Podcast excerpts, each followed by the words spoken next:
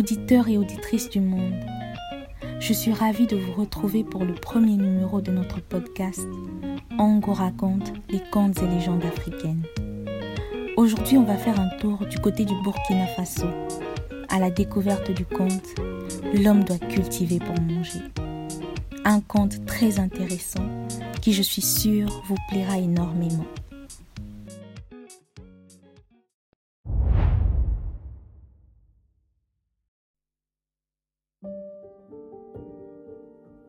L'homme doit cultiver pour manger. À l'origine du monde, disent les lobbies, étaient Kun et sa femme Ker. D'où venaient-ils Descendaient-ils du ciel ou avaient-ils émergé du plus profond de la terre? Ce que l'on sait, c'est que seul Tangba, Dieu, les précédait. Kun et Ker eut une progéniture nombreuse les hommes ne souffraient ni de la faim, ni du froid. Ils ne bâtissaient pas de maison et n'avaient pas à travailler au champ. Pour se nourrir, il leur suffisait de couper un morceau du ciel qui vivait sur le sol à cette époque des origines et de le faire cuire dans une poterie. Mais il fallait que la poterie fût soigneusement fermée, car une seule condition leur était imposée par Tangba. Les humains ne devaient pas voir le ciel en train de cuire. Un jour, Kun cuisinait, mais un besoin pressant le prit. Il dut aller derrière un buisson pour faire pipi. Sa femme, Ker, profita de son absence pour soulever le couvercle de la marmite, car elle était curieuse, Ker.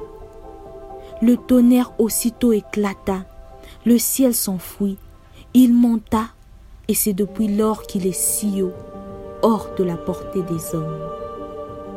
Désormais, les humains eurent faim. Ils broutèrent l'herbe comme les vaches. Ils dévorèrent les feuilles des arbres. Ils avalèrent les insectes comme les oiseaux. Ils souffraient à chercher leur pitance jour après jour. Comme ils parcouraient la brousse en cherchant à manger, un jour Kun rencontra une procession de fourmis, chacune chargée d'une graine. Pourquoi mes enfants ne pourraient-ils pas manger aussi de cela? se dit Kun.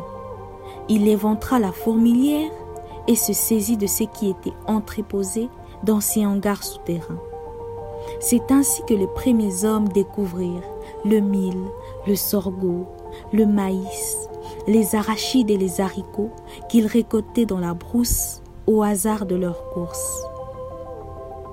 Mais la faim reprit la famille de Kun et de Ker, qui s'adressèrent à Tangba si humblement que Dieu se laissa fléchir.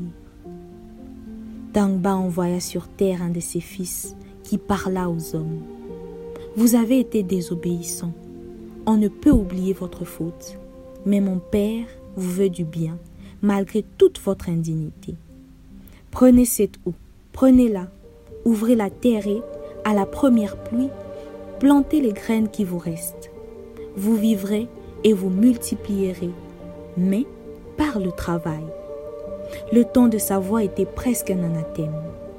La première eau, don de Dieu, était gigantesque, mais, comme les hommes l'étaient aussi, ils purent la manier. Kun et ses fils creusèrent la terre. C'est nos vallées d'aujourd'hui. Ils firent des billons. C'est les collines du pays de Lobi. Maintenant. Aujourd'hui, qui regarde autour de lui voit le travail de Kun, de Ker et de leurs enfants.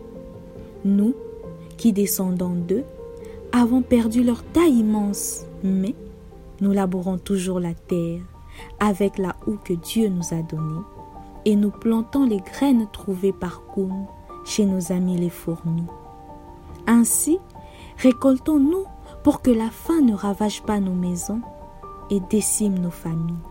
Moi, qui raconte cette histoire du pays de Lobi, je remets ce conte où je l'ai trouvé. Que ceux qui ne sont pas Lobi comme moi disent comment ce monde est né selon eux.